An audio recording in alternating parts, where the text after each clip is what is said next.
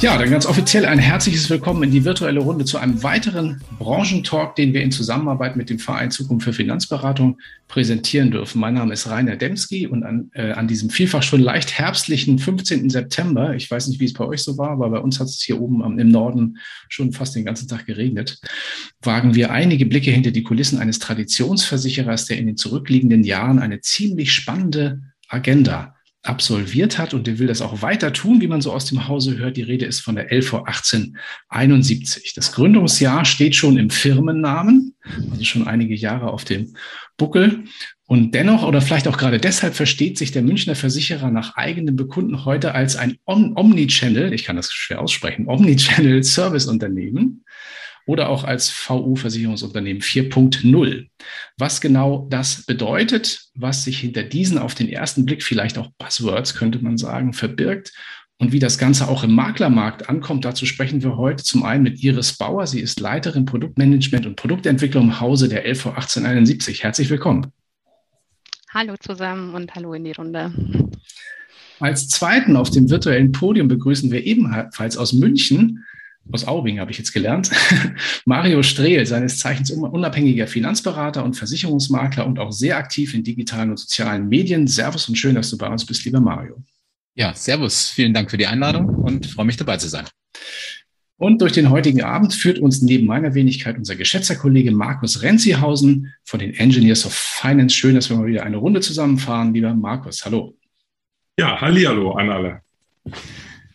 Ja, vielleicht noch ein bisschen was zu, zum Ablauf des heutigen Abends und zu den Regeln. Ähm, die erste halbe Stunde gehört so ein bisschen dem, unserem Podium und uns. Also wir haben uns ein paar Fragen überlegt und ein bisschen was vorbereitet ähm, an die beiden Podiumsgäste und würden dann ab der Hälfte der Zeit, das Ganze wird ungefähr eine Stunde, vielleicht ein bisschen länger dauern, würden wir dann die offizielle Fragerunde eröffnen. Das heißt, Fragen können gestellt werden, sowohl hier im Livestream auf, also im Live-Chat auf Zoom, entweder in Chat oder auch wer Lust hat, auch persönlich per Voice-Meldung oder eben auch auf Social Media. Wir sind live auf LinkedIn, auf Facebook und auf YouTube. Würde mich freuen, wenn da eine rege Diskussion zustande kommt.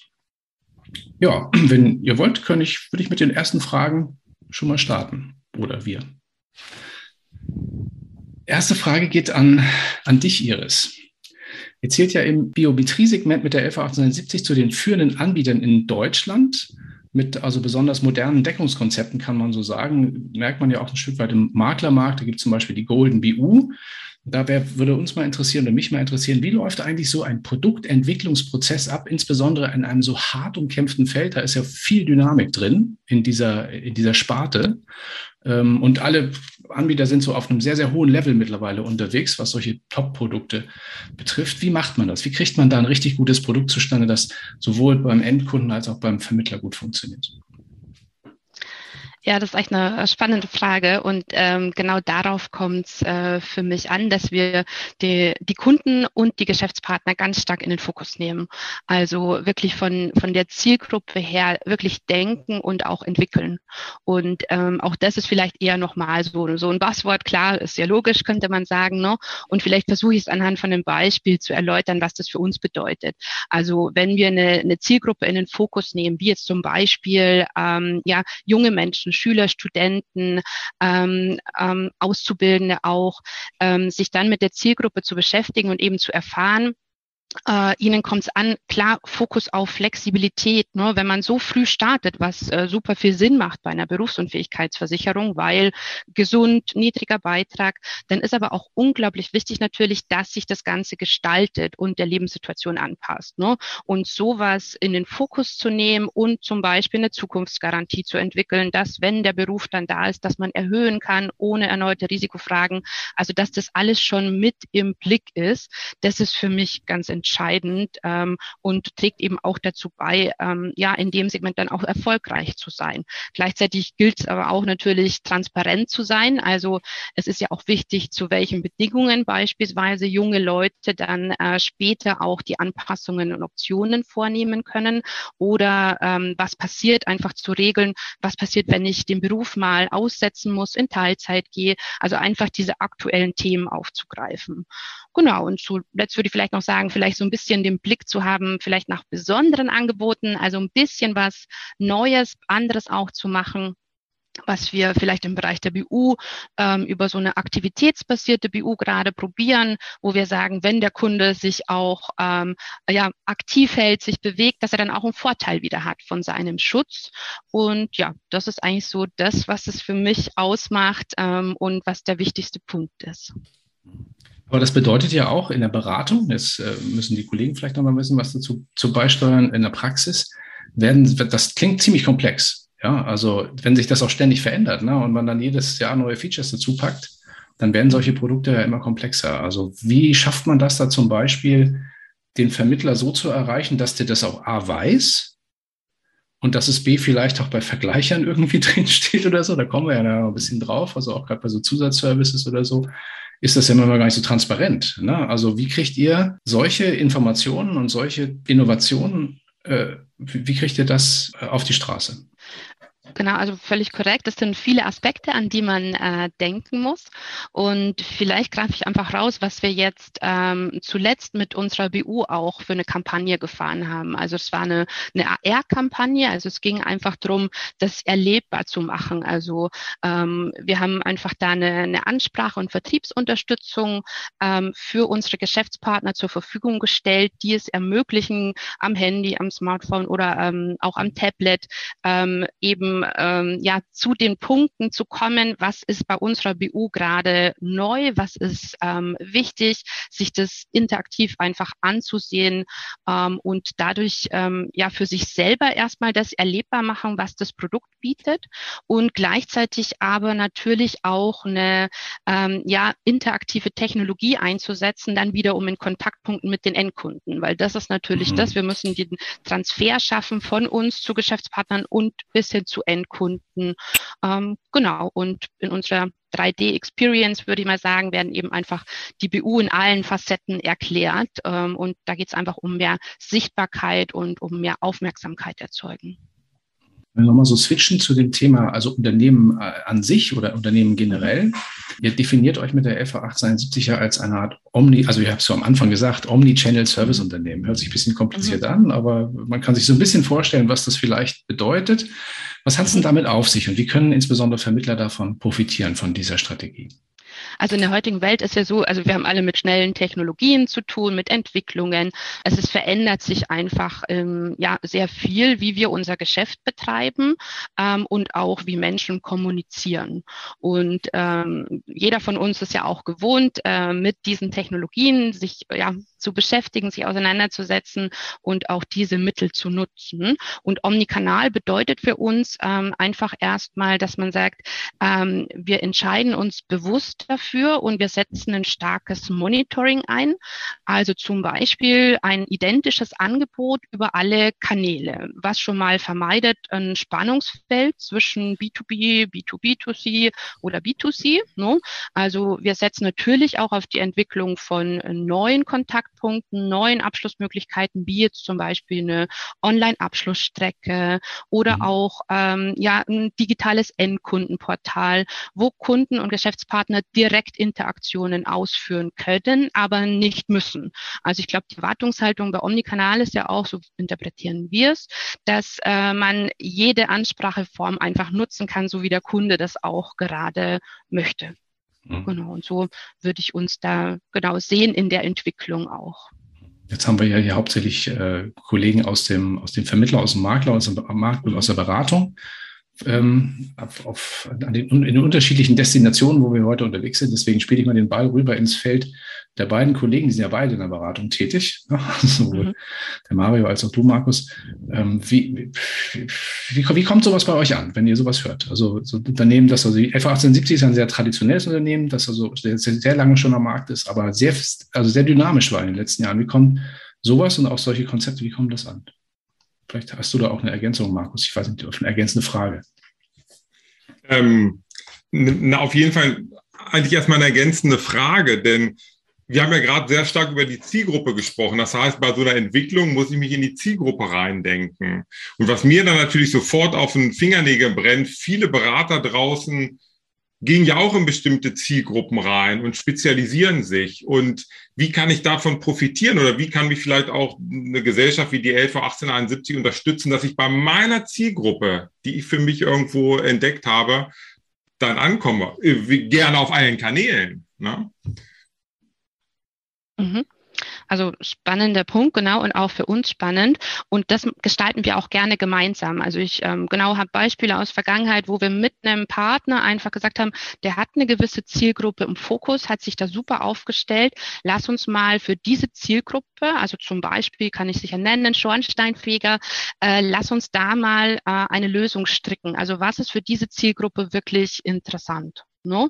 Also ähm, ja, vielleicht einfach deren Karriereentwicklung sich anzuschauen und zu gucken, wie können dann äh, Kunden aus dieser Zielgruppe jetzt der Schornsteinfeger, wenn sie jung einsteigen, sich auch, äh, also wie sieht der Lebensweg aus und wie muss sich das Produkt anpassen? Also da sind wir eben gerne bereit, äh, zusammen das zu gestalten ähm, und ja, gemeinsam für Zielgruppen auch Lösungen zu stricken. Sind es dann aber zwingend wirklich Anpassungen im Produkt oder ist es dann vielleicht auch manchmal nur das Marketing, was angepasst wird auf die Zielgruppe? Absolut korrekt. Ne? Also ich glaube, die Bandbreite ist da äh, sehr groß. Man kann wirklich ja. erstmal auch Vermarktung ähm, bis hin zu Features oder sogar mal ein eigenes Produkt für eine, sag ich mal, eine große äh, Kollektivlösung. Also da ist die Bandbreite sehr groß. Da gibt's alles. Ne? Ja. Okay. Ich greife mal die Frage von vorhin trotzdem mal wieder auf, Mario. Was, was sind für dich denn sozusagen mal die, die Triggerpunkte, wo du sagen würdest, in der Zusammenarbeit mit einem Versicherer oder auch auf Produktebene, was sind so die Triggerpunkte, wo du sagst, da treffe ich die Entscheidung für ein Produkt, für meine Kunden?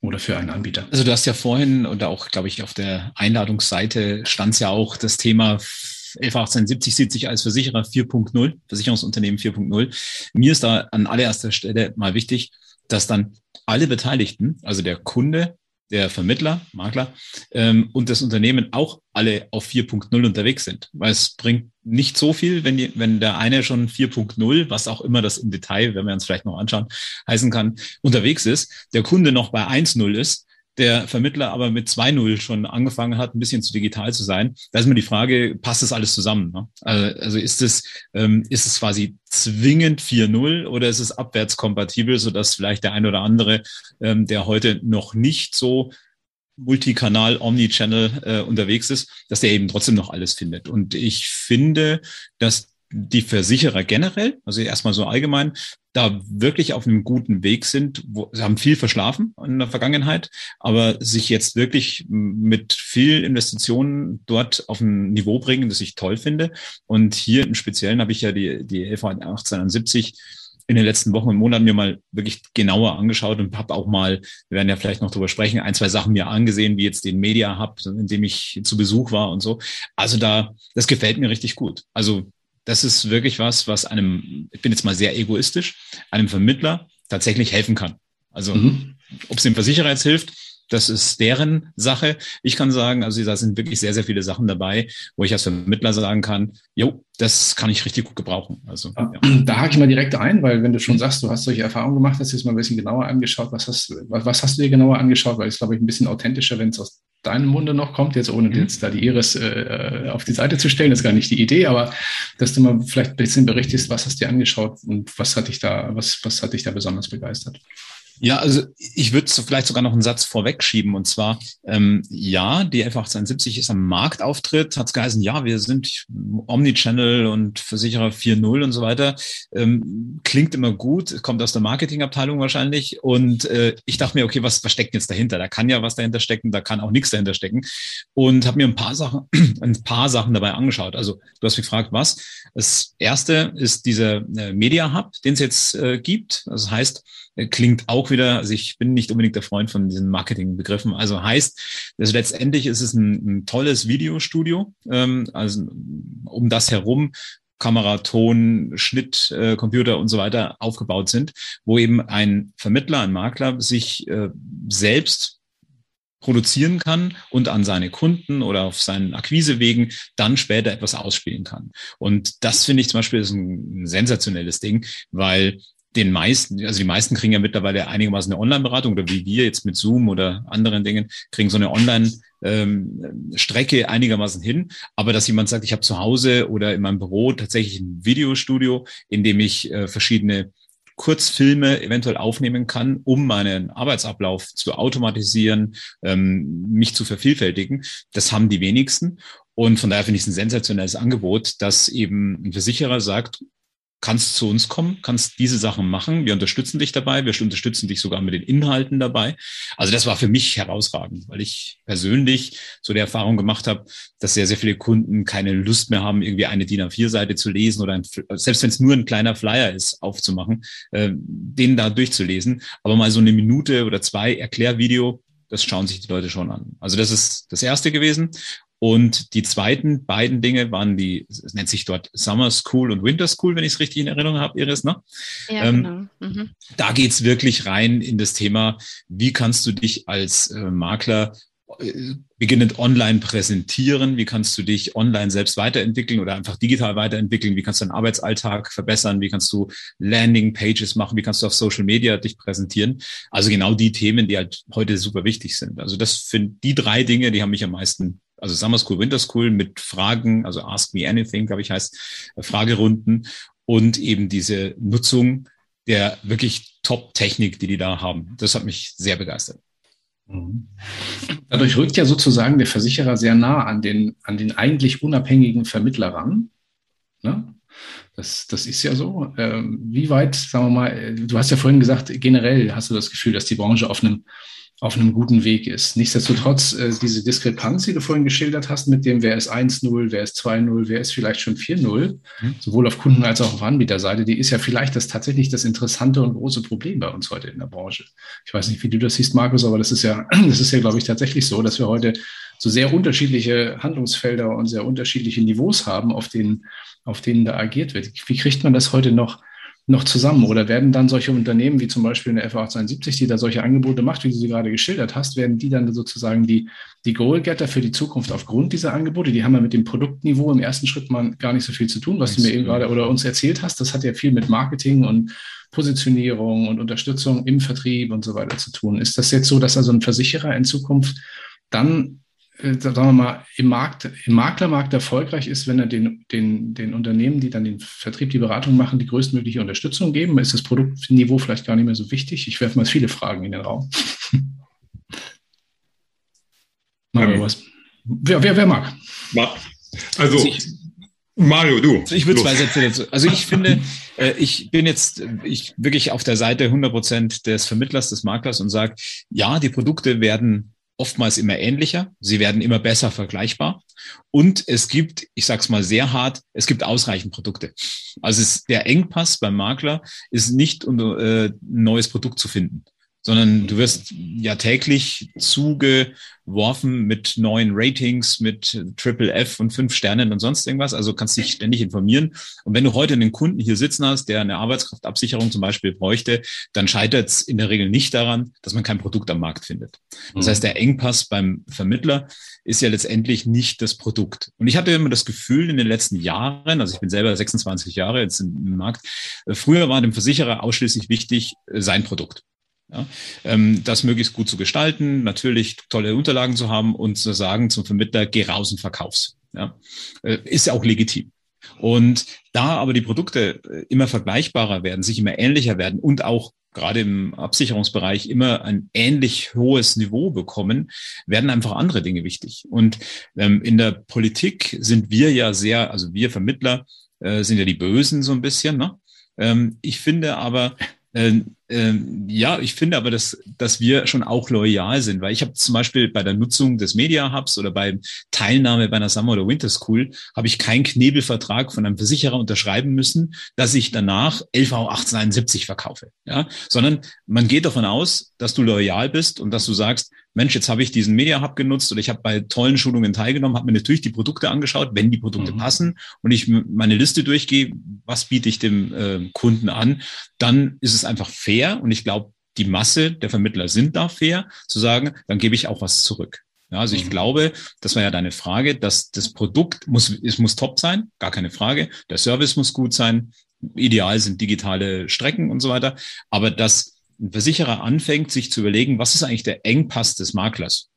Ja. Also der Engpass ist eben nicht, dass er kein Produkt hat, ja. sondern der Engpass ist, er braucht einen neuen Kunden, er muss äh, weiterempfohlen werden, er muss sich in diesen modernen in diesem modernen Leben irgendwie selbst finden und dabei zu unterstützen, das ist, finde ich, eine, eine klasse Maßnahme. Und ich glaube und hoffe und wünsche, ähm, dass da auch gutes Feedback und im Zweifel dann Umsatz zurückkommt. Ne? Markus, brennt dir eine Frage auf den Lippen?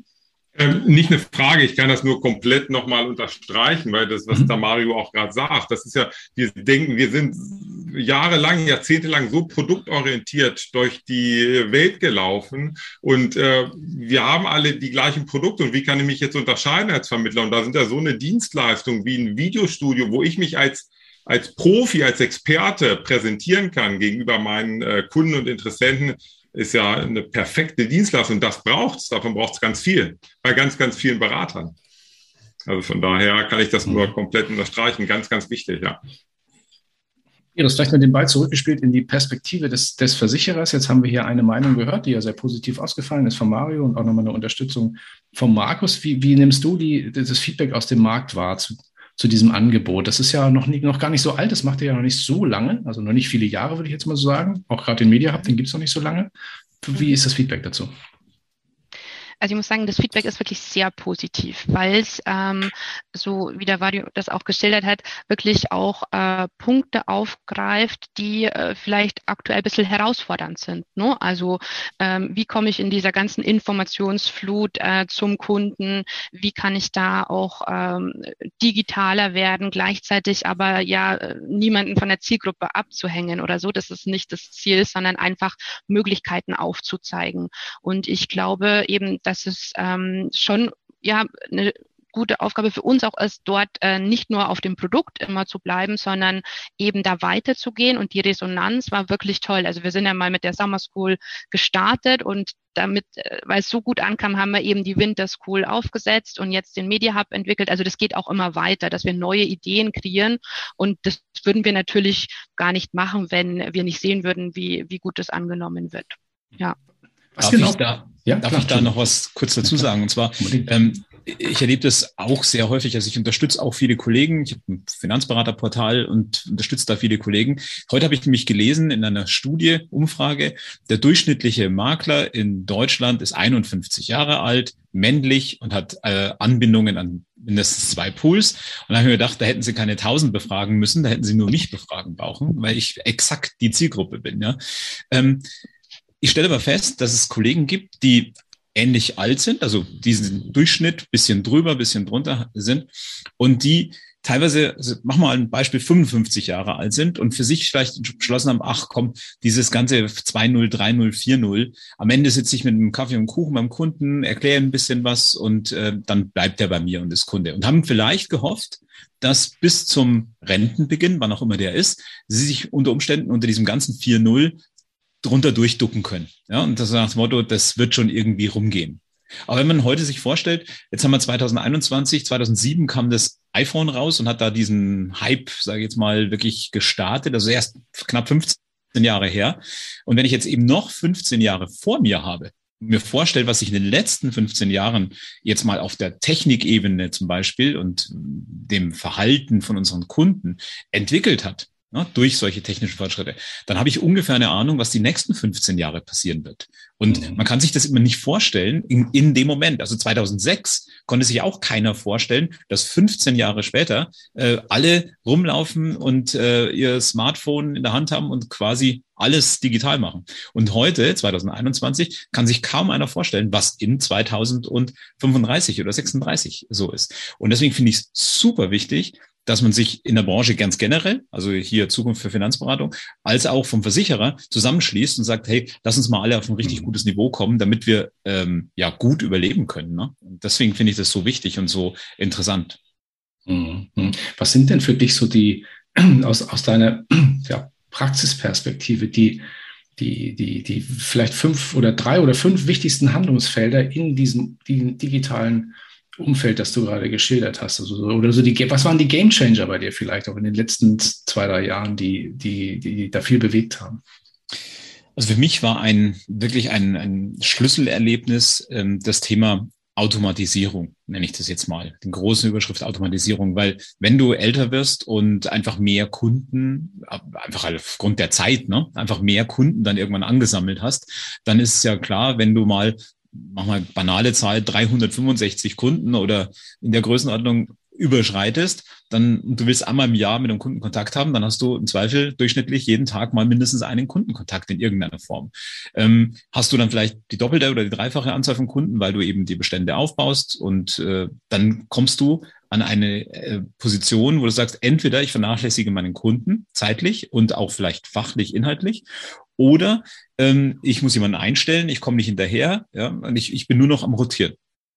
Und für mich war eben ein wesentlicher äh, Moment vor fünf, sechs Jahren habe ich eine Ausbildung gemacht im Bereich Online-Marketing, da gehört sehr, sehr viel dazu ähm, und habe festgestellt, es gibt Dinge, ähm, wenn man ein bisschen klug nachdenkt, sagt, was sage ich eigentlich immer wieder, was passiert immer wieder, welche Tätigkeiten mache ich immer wieder? Und sich dann zu überlegen, kann man diese Tätigkeit möglicherweise automatisieren. Ja, das kann mal nur, mal ganz banal, eine E-Mail-Vorlage sein die man hat. Das kann aber auch sein, dass ich, äh, wenn ich die gleichen zehn Sätze im Kunden immer wieder sage, einfach rein zur Information, dass ich sie einmal auf Video aufnehme und dann stehen sie halt einfach zur Verfügung und ein Kunde kann sich entweder abrufen oder ich schicke sie eben raus. Also das war für mich persönlich ein ganz, ganz großer Gamechanger. Das ist einmal ein bisschen mehr Arbeit gewesen. Das ist ein bisschen äh, in der Birne äh, nachdenken und, und sich austauschen mit Kolleginnen und Kollegen ähm, gewesen. Aber das hat auf jeden Fall eine riesen Zeitersparnis gebracht und damit mhm. die Möglichkeit entweder entweder mehr Freizeit zu haben oder ähm, sich eben um die anderen Dinge, die man noch weitermachen möchte, beruflich,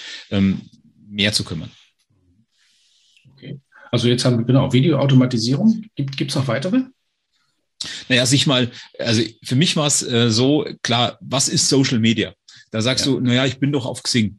Ja, oder ich, ich habe einen Facebook-Account von mir aus. Aber was, was ist das eigentlich jetzt ganz genau? Musst du auf TikTok sein? Äh, sind Instagram nur Bilder von Essen?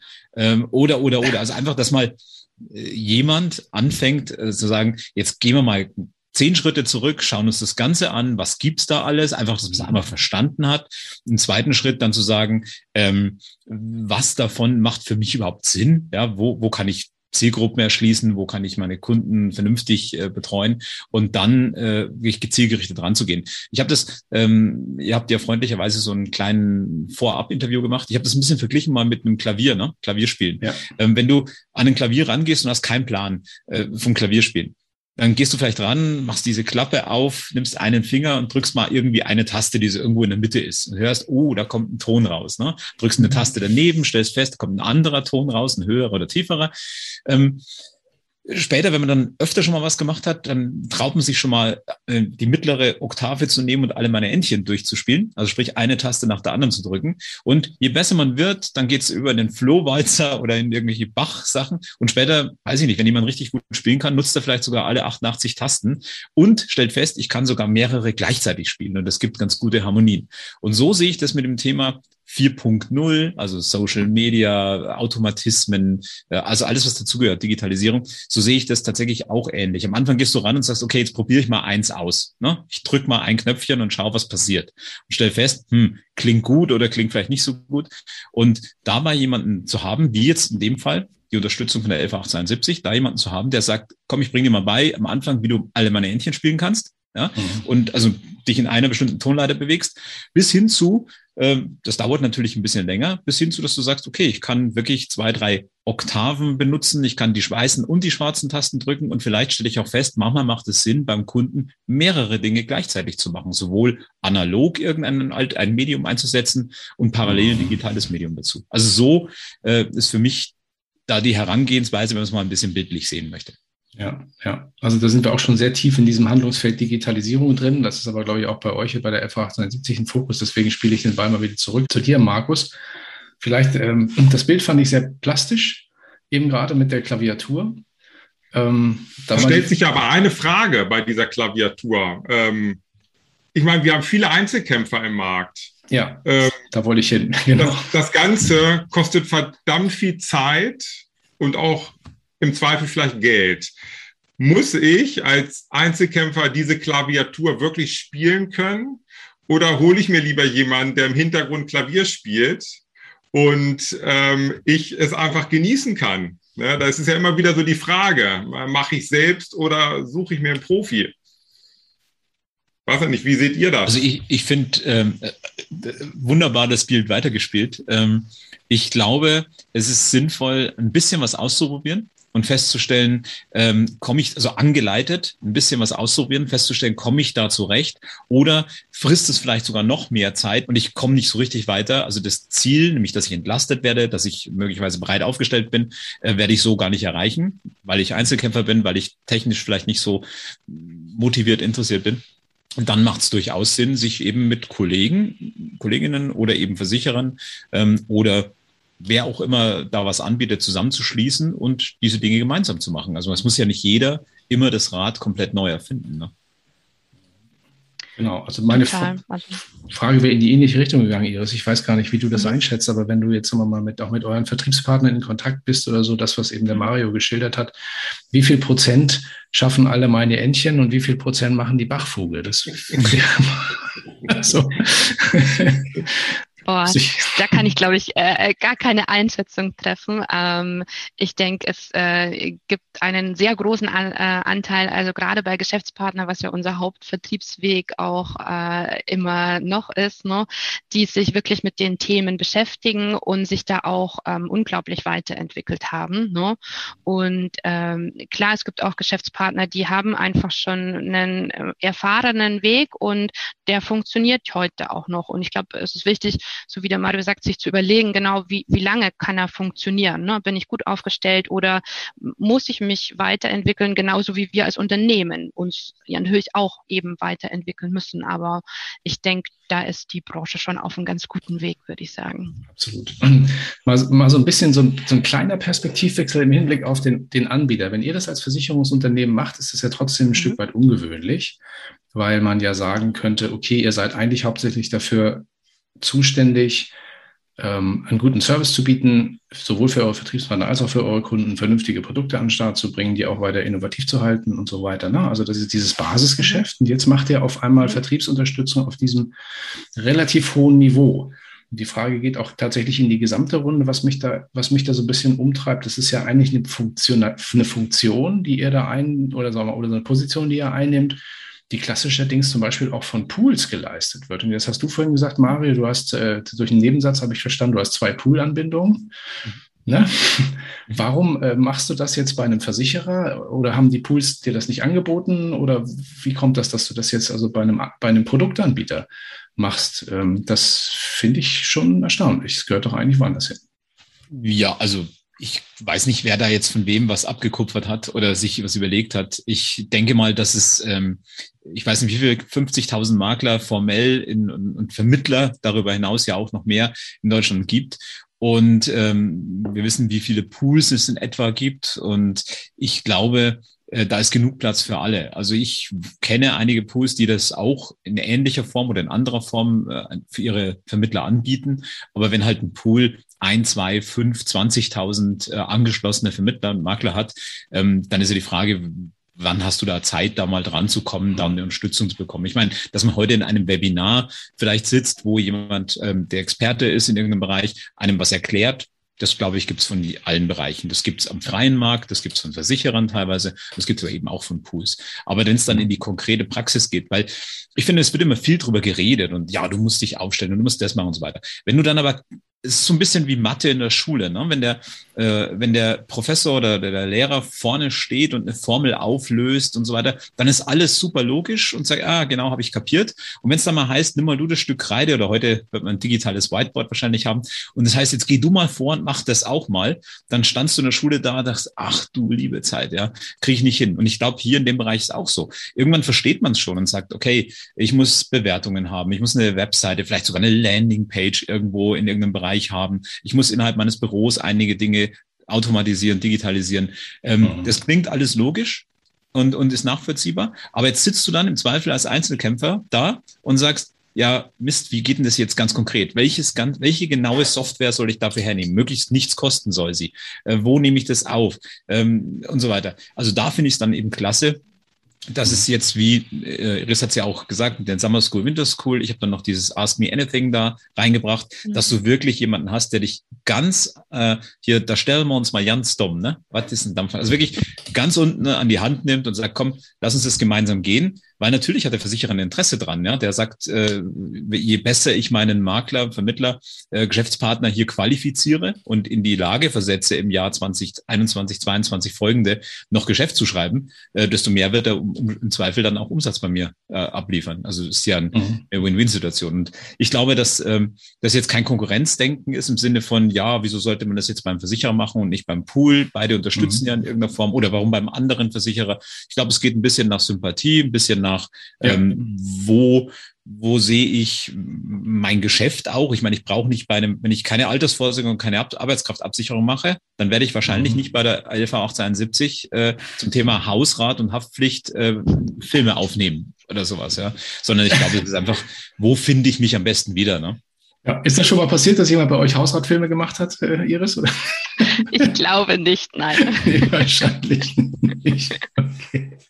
Aber es kommt ja in der Tat noch ein Thema dazu. Äh, dadurch, wenn ich viele Anbieter habe, ich meine, jetzt ein äh, Beispiel, ohne das negativ darzustellen, Gesamtverband der Versicherungswirtschaft, äh, Social-Media-Kanäle, wo ich zum Beispiel auch als Berater die Post nutzen kann auf Instagram oder Facebook. Wenn das nun alle machen und alle das Gleiche nutzen, ja, wo ist dann wieder meine Individualität als Berater? Also jeder hat ja so seinen besonderen Style und ich glaube daher viel Angebot. Äh, jeder Berater sucht sich den aus, der passt und dann äh, haben wir alle was davon im Endeffekt. Ne?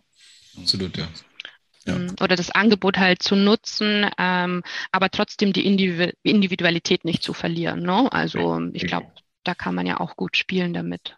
Ich glaube, muss man auch vielleicht zwei Dinge noch unterscheiden. Das eine ist natürlich das, was der Markus gerade sagte. Klar, wenn alle die gleichen Posts nutzen, wenn alle quasi das Gleiche machen, dann ist es ein bisschen so für den Kunden wie für uns heute als Vermittler, dass du sagst, okay, welche BU soll ich jetzt nehmen? Gucke ich mir mal an. Ne? Also äh, es ist klar. Aber ich glaube, es gibt eben noch den zweiten Bereich, eben nicht nur den Produktbereich, sondern eben den Bereich, äh, was kann der, macht der Versicherer für mich ganz speziell, dass meine, meine persönliche Arbeitszeit möglicherweise äh, geringer wird oder die, die Tätigkeiten, die ich eben machen muss, wohl oder übel, damit die schneller rumgehen. Also ich glaube, jetzt wäre nicht das dritte Mal Dinge wie Summer School, Winter School, die Ask Me Anything Dinge, dass ich eben Sachen schnell mal umsetzen kann, dass ich meine Bürodigitalisierung besser und schneller hinbekomme, dass meine, ähm, meine Arbeitszeit, es geht ja mit banalen Dingen los, wo man heute sagt, nimm dir zwei Monitore, ja, äh, nur mal als banales Beispiel.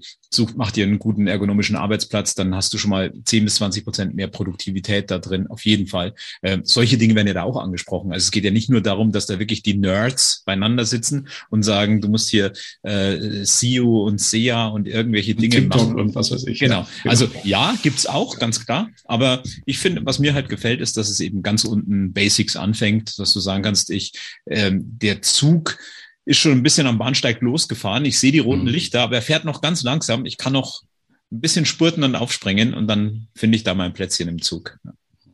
Mhm. Vielleicht mal ganz kurz, wir sind schon ein bisschen über die Halbzeit drüber. Nochmal eine kurze Aufforderung an unser Publikum, sowohl hier auf Zoom als auch draußen auf Facebook, LinkedIn und, und YouTube, egal wo ihr gerade momentan zuschaut. Wenn ihr Lust habt, an der Diskussion teilzunehmen, dann stellt gerne hier eure Fragen an die Kollegen auf dem Podium. Wir würden das hier entsprechend dann auch, dann auch rein moderieren. Ja, nichtsdestotrotz, also ich muss diese Konkurrenzfrage doch mal stellen. Also ihr habt ja diese Entscheidung, solche Unterstützung zu leisten oder auch so, da mit dem Thema umzugehen, sehr bewusst getroffen bei der LV 1871. Ähm, ihr macht damit im Zweifel natürlich auch Leute stark, sagen wir mal, ihr macht, ihr macht Leute ganz bewusst stark im Maklermarkt, das heißt auch Menschen, die auch andere Produkte vermitteln, ne? also oder andere Unternehmen vermitteln. Wie kam es zu dieser Entscheidung und was ist die strategische Idee dahinter? Ja, genau. Also einfach, was wir ja vorher in unserer Diskussion schon gesehen haben. Ne? Also ähm, gute Produkte können natürlich ähm, oder bieten viele Anbieter mittlerweile. Natürlich sage ich, okay, unsere Produkte sind besonders gut, aber man muss schon sagen, es ist einfach, die Differenzierung ist sehr fein oft. Ne? Und ähm, einfach jetzt pauschal über einfach nur klassisches Marketing mit Flyern zu arbeiten, ist einfach so, dass ja, man muss sich schon als Unternehmen oder wir uns auch fragen, wo ist denn unsere Existenzberechtigung in dem Markt? Ne? Warum mhm. muss es eine 11 1871 geben? Und warum soll es die noch weitere Jahre in der Zukunft aufgeben? Und äh, da sehen wir einfach, es ist zwar das Produkt wird immer wichtig sein und auch der Service und die Leistung für den Kunden, keine Frage. Nichtsdestotrotz kommen äh, Punkte eben wie die Prozesse, sowohl für Geschäftspartner als auch für Endkunden ganz stark in den Fokus, aber auch Kommunikationsarten, veränderte Kommunikation.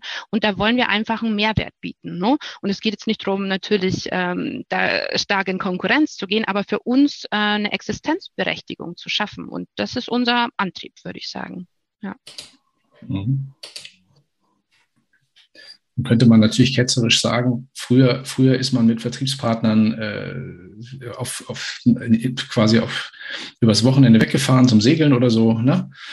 Und heute macht man sowas, ja. Aber ich meine, das ist natürlich nützlich, auch für den Kunden, ja. Kann ich, ich finde es gut, genau. aber ähm, compliance-free, würde ich sagen. Ne? Eigentlich ist compliance-free, was ihr da macht. Ja, aber ich glaube, wichtiger für uns, und da haben wir ja als LV 1871 auch schon lange begonnen, ist einfach auch ähm, immer dieses Dreieck zwischen Geschäftspartner, Endkunden und uns in den Fokus zu nehmen und eben auch das Thema, wie ertragreich ist Geschäft. Ne? Mhm. Und wenn man natürlich, ähm, also jede Beratung hat seinen Wert, gar keine Frage, aber wenn man eben, sage ich mal, horrende äh, Provisionen bezahlen würde und solche Leistungen unterstützt, dann ist schon die Frage, das haben wir auch gesehen in Zahlen und wir haben auch Maßnahmen äh, ergriffen, dass das nicht ertragreich für uns ist, ne? Ja. dieses langfristig gesehen. Und von dem her, genau, ist es einfach wichtig, ähm, ja, partnerschaftlich miteinander umzugehen und ähm, trotzdem natürlich die Bedürfnisse von jedem Einzelnen zu berücksichtigen und das einfach Optimum rauszuholen. Ja. Genau. Also ich, ich bringe es nochmal, äh, reduziere es nochmal. Also Provision ist gar nicht so wichtig, sondern so die Unterstützung im, also das ist die Kooperative. Äh, nee, oder nein, nein, also da würde ich jetzt auch fast nein, widersprechen. Nein, nein, so habe ich es auch nicht gesagt, glaube ich, sondern ich habe gesagt, äh, und dafür stehen wir auch total ähm, für, ähm, und darum arbeiten wir auch so viel mit Geschäftspartnern, ne, dass ja. die Beratung ein wichtiges Element ist und die natürlich auch vergütet werden soll, gar keine Frage. Aber mhm. wir haben natürlich auch Entwicklungen am Markt und ähm, die haben wir gesehen, dass wir vielleicht da Tendenzen haben, die wir als Unternehmen einfach nicht mehr mittragen können, wenn dann auch noch ja das entsprechende Storno einfach äh, vielleicht zu hoch ist. Ne? Also ich denke, ich weiß nicht, ob es jedem bewusst ist, aber wenn man so einen Sparvertrag nimmt, ähm, dann ähm, ist der Zeitpunkt, ab wann wir als Versicherer ins Verdienen kommen, die Hälfte der Vertragslaufzeit. Und jetzt haben wir mhm. durchschnittlich 30 Jahre, das heißt 15 Jahre. Ne? Das ist schon mal ähm, ja eine lange Zeit. Und Risiko, ähm, ja. da zu gucken einfach, dass wir auch weiterhin äh, stabil sind, dass wir finanzstark sind, dass wir unsere Leistungen, die wir versprechen, ohne mhm. Probleme bezahlen können. Das ist der Auftrag an uns, so verstehe ich das. Mhm. Aber trotzdem mit der Zeit zu gehen und eben, ja, wir müssen Geschäftspartner von uns überzeugen und die Kunden. Ja. ja. Wie, viel, wie viel Prozent macht bei, bei euch äh, umsatztechnisch, ich weiß nicht, ob du es weißt, aber der Maklermarkt aus? Ähm, also ich würde schon ähm, auf jeden Fall noch ähm, so 90 Prozent schätzen. Wahnsinn, ja. Aktuell, ja. genau, also schon der überwiegende Anteil. Natürlich genau. schon eine Hausnummer, ist auch eine strategische Hausnummer, dafür entscheidet man sich ja bewusst. Man könnte ja auch die Ausschließlichkeit stärken oder andere Wege gehen oder direkt machen.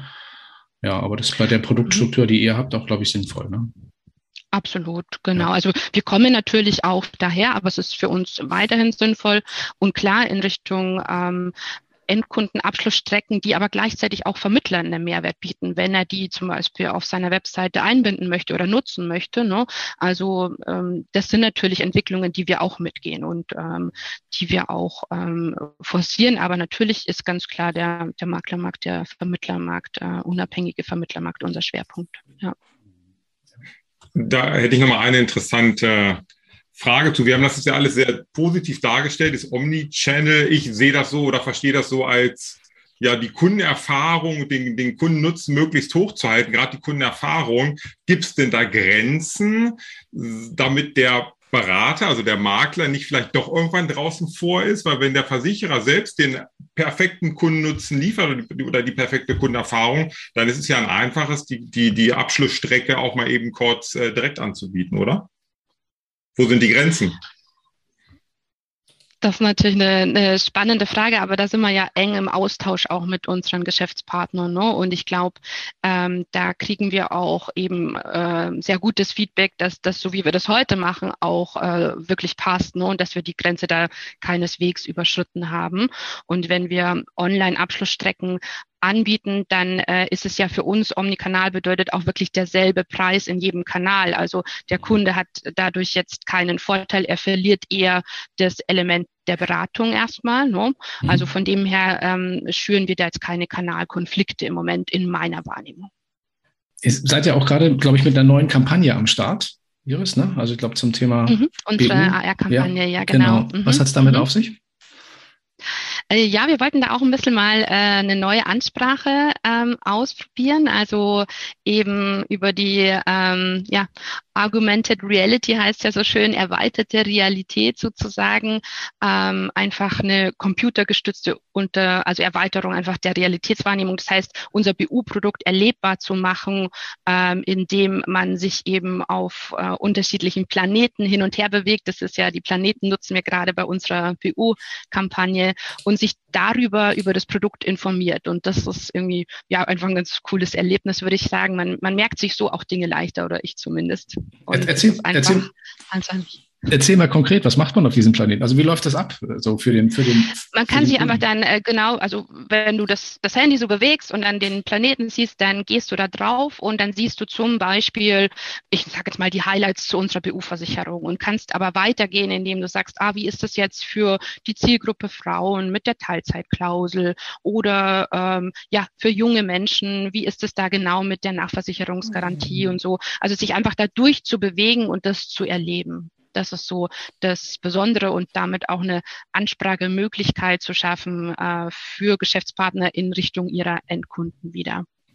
Mario, nutzt du sowas aktiv oder, oder sag mal, wie, wie, wie, wie cool ist sowas in, in der Beratung bei, also, bei dir in, im Alltag? Genau das, was jetzt Iris gerade angesprochen hat, habe ich in der Vorbereitung äh, auf diesen Talk hier mal ausprobiert tatsächlich. Ich kannte es vorher äh, nur vom Lesen und so weiter. Ähm, mein erster Gedanke äh, war erstmal ganz rational, ja gut, das, was da drin ist, das gibt's auch auf der Webseite als Filmchen oder als äh, Information zum Lesen und so weiter. Mhm. Aber da sind wir ja genau bei diesem Omni-Channel. Äh, es gibt halt eben Kunden, die sagen, ich lese lieber eine halbe Seite, irgendwie Textinformationen ähm, oder Menschentypen, die lesen es. Und dann gibt's welche, die schauen sich gerne Grafiken und, und Bildchen an. Und dann gibt's wieder welche, die schauen sich gerne Filmchen an. Und äh, der Mensch ist ja oft so, dass er, wenn er was haptisch nochmal ein bisschen begreift, im wahrsten Sinne des Wortes, also irgendwo hintappen kann, kann und irgendwie rumscrollen und, und sich bewegen kann, ähm, dann ist es halt nochmal ein Erlebnis, das äh, stärker wirkt obwohl der gleiche Inhalt drin ist. Also ich würde mal sagen, so ein Thema wie BU, das ja ein, ein super sexy Thema ist, also möchte sich ja jeder wirklich gerne beschäftigen mit der Arbeitskraftverlust und sowas ist dann schon einfach ein bisschen, also ich, das soll jetzt nicht zu leichtfertig klingen. Es ist schon ein bisschen spielerisch. Also das heißt, man, man hält sein iPad oder sein, sein Telefon vor die Nase, dreht sich ein bisschen, sieht quasi diese Produkte im Raum eben als gemischte Realität. So heißt es ja letztendlich. Also man sieht die echte Realität noch, seinen eigenen Wohnzimmertisch oder Esszimmertisch sieht man mhm. noch, aber auf diesem Tisch liegen dann eben ähm, die, ja, oder schweben die Planeten dann und ich kann da eben draufklicken und verschiedene Sachen machen. Also ich sag mal, der, der super rationale Kunde und Vermittler wird sagen, okay, braucht's das jetzt? Also mhm. die Informationen kriege ich auch auf irgendeiner Webseite oder einem Flyer. Es sind ja nicht keine anderen. Aber es ist einfach so, ähm, es ist ein Thema, man beschäftigt sich halt einfach mal, hat einen Ansatzpunkt, man kann, man, man spielt, ohne dass das eben jetzt zu leichtfertig sein soll. Man spielt ein bisschen damit rum und kommt so einfach stärker ins Gespräch und kommt so stärker in den, in den mhm. Bedarfsweckpunkt. Ähm, also ich finde es gut. Äh, ich persönlich jetzt, also ich jetzt ganz persönlich, ähm, sehe mich noch nicht mit dem Kunden da äh, Augmented Reality mäßig da sitzen. Ich glaube, wenn einer der großen, weiß ich nicht, Google, Samsung, äh, Apple oder irgendjemand, wenn die mal wirklich ganz stark mit AR unterwegs sind, dann ist es, und die Menschen sich daran gewöhnt haben, dass es sowas gibt, ähm, dann kann ich mir vorstellen, dass es dann viel, viel mehr genutzt wird. Aktuell weiß ich nicht, wie es ist, wird, ist eine nette Spielerei, die einen schönen Ansatz bietet. Also ansetzen. Danach geht's halt in ein ganz normales Gespräch über. Ja. ja, aber die vielleicht auch für junge Kunden vielleicht auch mal interessant sein kann, wenn man mal irgendwie so, ein, so eine Gesprächsergänzung äh, braucht. Vielleicht. Es ist halt, Also es ist halt einfach, weißt du, wenn du, äh, jetzt sag's mal ganz flach, das gibt's von Ikea auch. Ja, ja das heißt, genau. du, du, du schaust Stimmt. in dein Wohnzimmer und kannst den, den, das Regal oder den Tisch dir plötzlich live da reinstellen, kannst drum rumgehen und so weiter. Ähm, da sehe ich jetzt einen wirklichen Nutzen und auch wirklich ein Wow. Äh, bei BU kann man sich's noch nicht so vorstellen. Aber äh, man muss es einfach ausprobieren. Also ich finde, nur drüber zu reden und zu sagen, ist ja ein Blödsinn, äh, bringt nichts, sondern wirklich zu sagen, ich probiere das aus und ich bin mir ja. sicher, von 100 Menschen, die ich anspreche, gibt's fünf, zehn, zwanzig, ich weiß nicht wie viele, aber bestimmt gibt's eine Anzahl, die sagt, hey, das ist richtig cool. Ja? ja? Und der Fisch muss halt einfach dem, ja, äh, der Köder muss dem Fisch schmecken und nicht dem, dem Angler. Ja. Und von daher bin ich da neutral und sage, wenn es passt, das ist ja das, was ich meine mit diesen 88 Tasten am Klavier. Ne? Mhm. Eine dieser Tasten ist jetzt zum Beispiel Golden BU mit dieser Augmented Reality. Mhm. Und zu wissen, wo diese Taste ist, mal einmal draufgedrückt zu haben, also wirklich in der Bedienung sehr, sehr einfach, ähm, draufgedrückt zu haben, ausprobiert zu haben, zu wissen, ah, wenn ich einen Kunden habe, der gerne das A oder die schwarze Taste des B hören möchte, dann drücke ich da drauf und zack, habe ich dieses Ding da. Ne? Also das mhm. parat zu haben, das finde ich halt einfach so spannend und interessant. Ja, das ist ja auch gerade in der Biometrieberatung, das ist ja immer ein Marathon und kein, kein Sprint. Ne? Also da braucht man immer ein bisschen, also auch, sagen wir mal, die, dieser, dieser Lifecycle bis zum Abschluss und auch darüber hinaus ist ja, ist ja eine lange Strecke. Ah, eins will ich noch ergänzen sogar. Entschuldigung, dass ich da so ins Wort falle. Und zwar, ich glaube, äh, was man auch nicht unterschätzen darf bei diesen Dingen ist, welcher Kunde geht nach einem Beratungsgespräch, nachdem er möglicherweise vielleicht sogar eine BU abgeschlossen hat, wer geht mit einem Produktflyer zu Bekannten und sagt, hey, schau mal, was ich jetzt da hab. Ich habe einen geilen Produktflyer von der 11871 und da habe ich jetzt eine BU gemacht. Macht kein Mensch natürlich, ja. Ähm, aber ich kann mir vorstellen, dass die Leute vielleicht sogar mal sagen, guck mal, was ich auf meinem Handy habe, ja, äh, und dann also einem Bekannten, gerade dass das Thema Empfehlungsnahme geht, äh, eventuell sowas eher mal zeigen. So nach dem Motto, guck mal, was mein Versicherungsmakler, wenn meine Maklerin hier hat. Ähm, da kann man da draufklicken und da habe ich dann alle Informationen parat, selbst wenn der weg ist äh, und ich wieder alleine bin, kann ich da nochmal nachschauen. Und ein anderer sagt vielleicht, hey, das ist ja cool. Also ich glaube, dass das so ein, ein Ansatz sein kann. Ähm, und das empfiehlt man oder äh, promotet es viel eher als eben ein PDF oder einen, einen physischen haptischen Flyer. Mhm. Nun ist ja das Thema Biometrie, glaube ich, bei dir auch ein Beratungsschwerpunkt, oder, Mario? Also zumindest hatte ich es auf deiner Website gesehen. Ein Schwerpunkt nicht, aber Nein, natürlich aber. ist es, weil es im Leben ein Schwerpunkt ist, ist es ja. da. Ja. Wie, wie kommen denn, sagen wir mal, erstmal deine Kunden zu dir aktuell? Was sind so die Hauptkanäle? Und das Lustige ist, also ich habe das jetzt schon vor dem Media Hub so gemacht, weil ich äh, quasi ja selbst einen eigenen Media Hub hier äh, hinter mir habe. Ähm, äh, ich würde zum Beispiel, wenn ich mal einen Praxistipp rausgeben darf, ich würde zum Beispiel jedem Makler, der jetzt hier heute dabei ist, sagen, mach mal eins, mach mal ein Empfehlungsfilmchen. Also ich habe mal ganz schnell mal gesagt, in so einem Media Hub, also kleines Filmchen aufgenommen. Hallo, mein Name ist Mario Strehl und ich bin Finanzberater. Sie haben den Link zu diesem Video erhalten, weil jemand aus meinem Kundenkreis und Ihrem persönlichen Umfeld mit mir als Berater zufrieden ist. Was heißt das jetzt vielleicht für Sie? Und dann kommen ein, zwei, drei Nutzenformulierungen, also was ich demjenigen für Nutzen bieten kann. Und am Ende sage ich dann, ähm, wenn jetzt irgendwas von diesen drei Dingen dabei waren, von denen Sie sagen, das klingt plausibel, das klingt interessant, das würde ich gerne für mich geklärt haben und Sie kommen mit mir einigermaßen zurecht, dann würde ich mich freuen, wenn es nicht nur bei diesem Video bliebe, sondern Sie hier unterhalb vielleicht den Link klicken oder die Kontaktdaten benutzen, um mit mir Kontakt aufzunehmen. So, dieses Video geht 60, 70 Sekunden insgesamt mit diesen Nutzenformulierungen und das schicke ich jedem Kunden und sage, wenn du mich weiterempfehlen möchtest, dann schick das an deine Bekannten weiter. Ne? Und wenn du die drei Nutzen, die du da formulierst, möglicherweise, die halt deine Geschäftsfelder abdecken und halt interessant aus Sicht des Kunden klingen müssen, dann ja. wird es rein statistisch schon welche geben, die sich dann melden. Und so ist es bei mir. Also das heißt, da ruft dann jemand an oder schreibt eine E-Mail und sagt, hier, ich habe von meinem, von meinem Nachbarn oder von meinem Arbeitskollegen so ein Video gekriegt, da haben sie das und das und das gesagt. Das zweite, das brauche ich. Ja, oder das zweite will ich jetzt gerade äh, für mich auch regeln, äh, können wir da einen Termin vereinbaren. Also sowas jetzt zum Beispiel als Praxistipp, sowas könnte man in einem Media Hub sehr gut aufnehmen. Mhm. Die, äh, da unterstützt jetzt die 1171 auch sehr damit. Das ist super neutral und da kannst du genau die Punkte reinmachen, die dich halt in deinem ganz normalen Geschäftsleben bewegen. Also so, deine Frage war, wie komme ich an Kunden? Unter anderem so unter anderem so.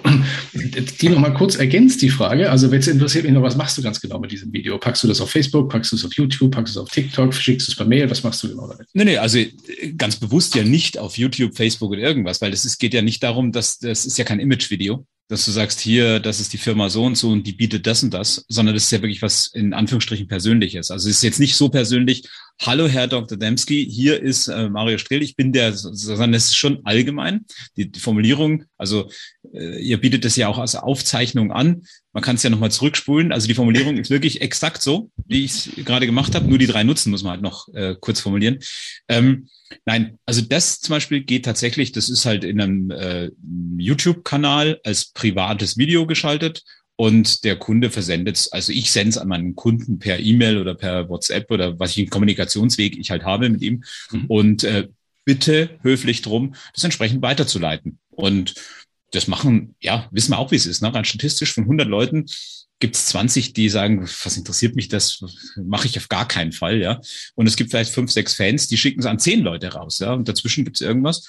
Und rein statistisch gesehen, irgendwann kommen dann die Einschläge. Also so ist es halt. Ja. Also ja. Veröffentlichung nicht auf ganz klassischen Kanälen, Mhm. sondern tatsächlich eins zu eins, weil es ja auch eine andere Wirkung hat. Wenn jetzt die Iris meine Kundin wäre und mhm. sie würde dem Markus dieses Video zuschicken, also oder den Link zu diesem Video zuschicken, wo eben der persönliche Berater äh, sich kurz vorstellt, die drei wesentlichen Highlights nennt und dem Empfänger freistellt, sich selbst zu melden. Ähm, das ist ja für alle eine ganz smarte Lösung. Da fühlt sich keiner bedrängt, da fühlt sich keiner belästigt. Ähm, ja, ich habe es nicht so in der Hand. Ja, ich, ich kann jetzt nicht noch dreimal die Nein-Einspruch, äh, äh, wie sagt man, Einwandbehandlung. Einwandbehandlung. Genau. Aber ja. es ist halt einfach, äh, ja, vieles rausschießen. Also das ist zum Beispiel ein Weg. Ne? Ähm, zweiter Weg, den will ich aber jetzt nicht so ausführen, weil das wäre dann eher was für die Iris. Ähm, die F871 macht ja wahnsinnig viel zu dem Thema eben Summer School, Winter School, wo man das Thema Landingpage lernt. Was ist eine Landingpage? Warum macht man? Was ist da eigentlich der Unterschied zu der ganz normalen Homepage? Und was passiert eigentlich, wenn da jemand drauf geht? Und was sind dann so, was muss danach passieren? Also, wenn der da drauf geht, derjenige, soll der mich anrufen, soll der seine E-Mail-Adresse hinterlassen, soll der ein Angebot anfordern, soll der was runterladen und wie geht's dann weiter? Und da helfen die einem halt von A bis Z. Und das finde ich äh, auch einen ganz guten Weg, um neue Kunden zu gewinnen. Kommt ihr, Iris, als Maklerversicherer, der ja sozusagen, äh, das hat der Andreas Fischer ja auch im Chat geschrieben, ein echter Maklerversicherer bietet niemals direkt ohne den Makler an. Das ist Ehrensache. Das lasse ich mal so, so im Raum stehen und das gilt vielleicht auch für euch. Wenn ihr selbst kein Direktgeschäft macht, wenn ihr selbst keine Ausschließlichkeit in dieser Größenordnung unterhaltet und so viel Umsatz mit Maklern macht, wie kommt ihr an das Know-how jetzt denjenigen, die den Vertrieb schon seit Jahren machen und vielleicht auch diese neuen Medien oder so eigentlich für sich auch selbst entdeckt, wie kommt ihr an das Know-how, jetzt genau denen zu erzählen, die das in der Praxis umsetzen sollen, wie sie es eigentlich machen sollten? Das müssten doch die eigentlich selber besser wissen. Also wie, wie, wie kommt das, dass ihr das wisst? Also das war natürlich auch nicht so, dass wir eine, eine hundertprozentige Garantie hatten, dass das äh, zum Beispiel jetzt unsere erste Summer School gut, äh, also richtig ist, ne? sondern wir haben nur gesehen, was sind die Herausforderungen für uns gerade als Unternehmen. Beispielsweise, wie komme ich denn, wenn ein Kunde bei Google sucht oder auch ein Geschäftspartner, wie komme ich in der Suche denn natürlich nach oben, ohne da groß ähm, Geld zu investieren? Und ähm, da haben wir einfach viel Know-how auch reingestellt abdeckt. Und ich glaube, ähm, ich glaube, der Schluss ist ganz einfach. Das Thema, was uns, äh, was eine Herausforderung für uns ist, ist es für den Geschäftspartner ja genauso. So war unser Schluss zumindest. Und darum haben wir gesagt, mhm. Mensch, lass uns doch da äh, mal was ausprobieren und was Neues entwickeln.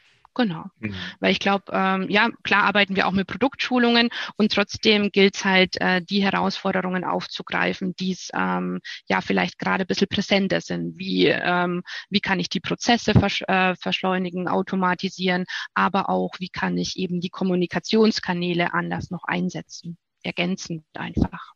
Mhm. Was bringt die Zukunft? Ich sag mal, äh, wäre jetzt ja mal interessant zu wissen, was kommen da noch für Projekte? Das klingt ja alles schon wahnsinnig kompetent und, und, und weitreichend. Gibt es da noch mehr, was irgendwie kommt, was geplant ist? Absolut, glaube ich, weil sich einfach ähm, ja unser, unsere Welt so schnell auch dreht. Ne? Ich glaube, der Mario hat das vorher ja auch gesagt. Ne? Ähm, vor so und so, also vor zehn Jahren hätte man nicht geglaubt, was man heute alles für Möglichkeiten hat. Und von dem her ist ähm, der Wandel eigentlich vorprogrammiert, würde ich sagen, dass wir uns da auch immer weiterentwickeln wollen und auch müssen, zum gewissen Teil natürlich. Ja. Und gibt es da schon etwas ganz Konkretes?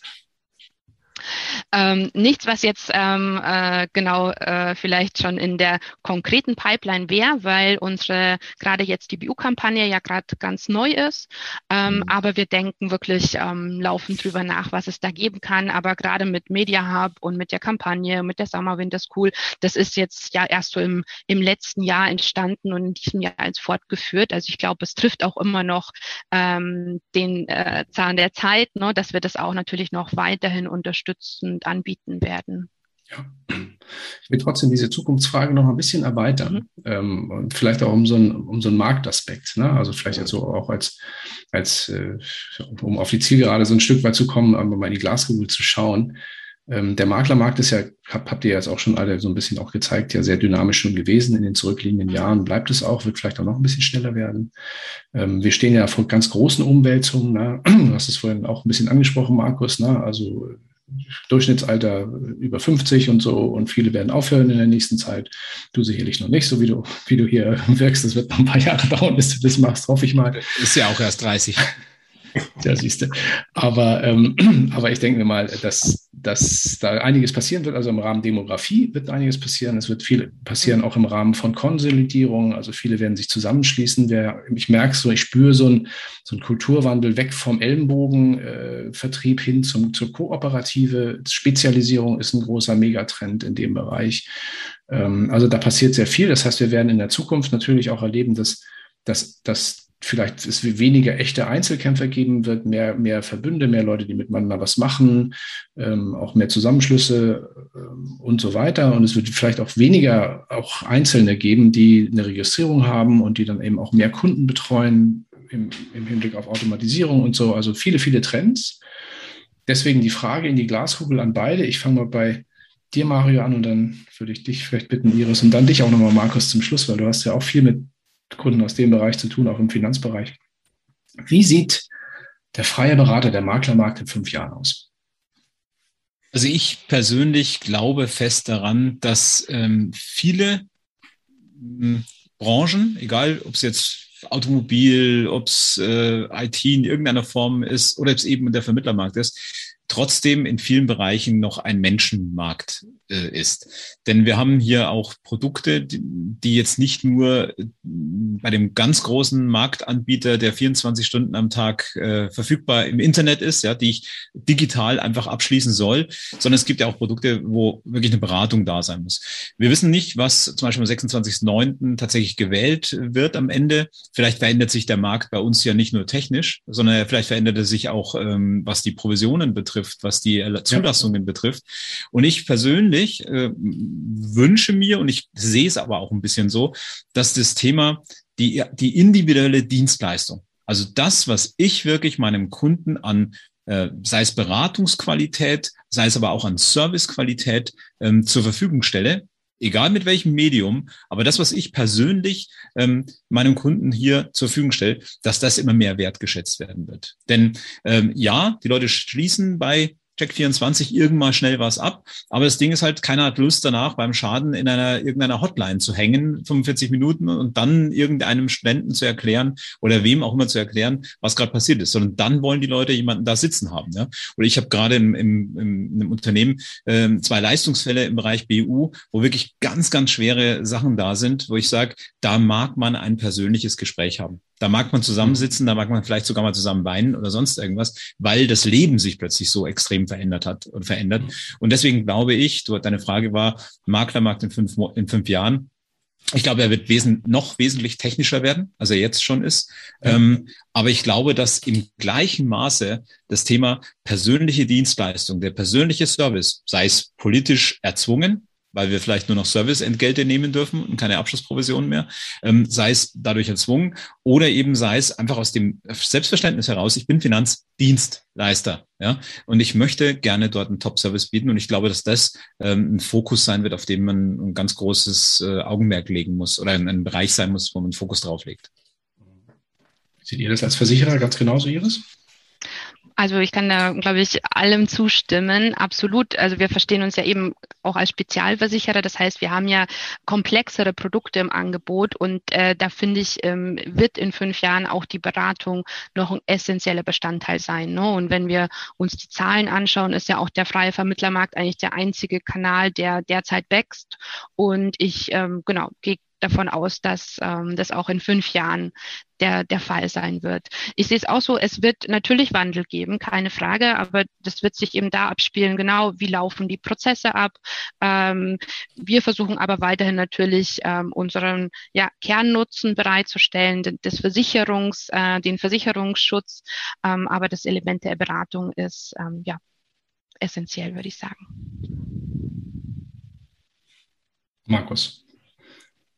Ähm, vielleicht, also ich glaube, es wird, oder andersrum, der Kunde will ja irgendwie so die Sicherheit haben, dass er vielleicht den richtigen Berater gefunden hat. Und jetzt habe ich das Internet, wo ich einfach überall schauen kann, es gibt so viel Angebot und so viel Informationen. Wer ist jetzt der Richtige? Und ich glaube, es sind doch zwei Dinge, Sympathie spielt, glaube ich, eine große Rolle, Authentizität. Da ist so ein Media-Hub sicherlich ideal, wenn ich das auch nach draußen tragen kann, wer ich wirklich bin, auch über Videos oder die Social-Media-Kanäle und dass ich Sympathie aufbaue zu meinem potenziellen Kunden. Und das Zweite ist aber das Experten-Know-how. Und da, glaube ich, wird es in fünf Jahren noch viel, viel stärker in Richtung Spezialisierung gehen mhm. immer weiter weg vom riesen Bauchladen an Produkten und Kunden, die ich bediene, hin zum Thema, wo ich wirklich richtig gut drin bin, wo es mir richtig viel Spaß macht als Berater. Und ähm, ja, ich glaube, dann haben wir alle was davon. Der Kunde, Berater, der Produktlieferant, alle sind glücklich.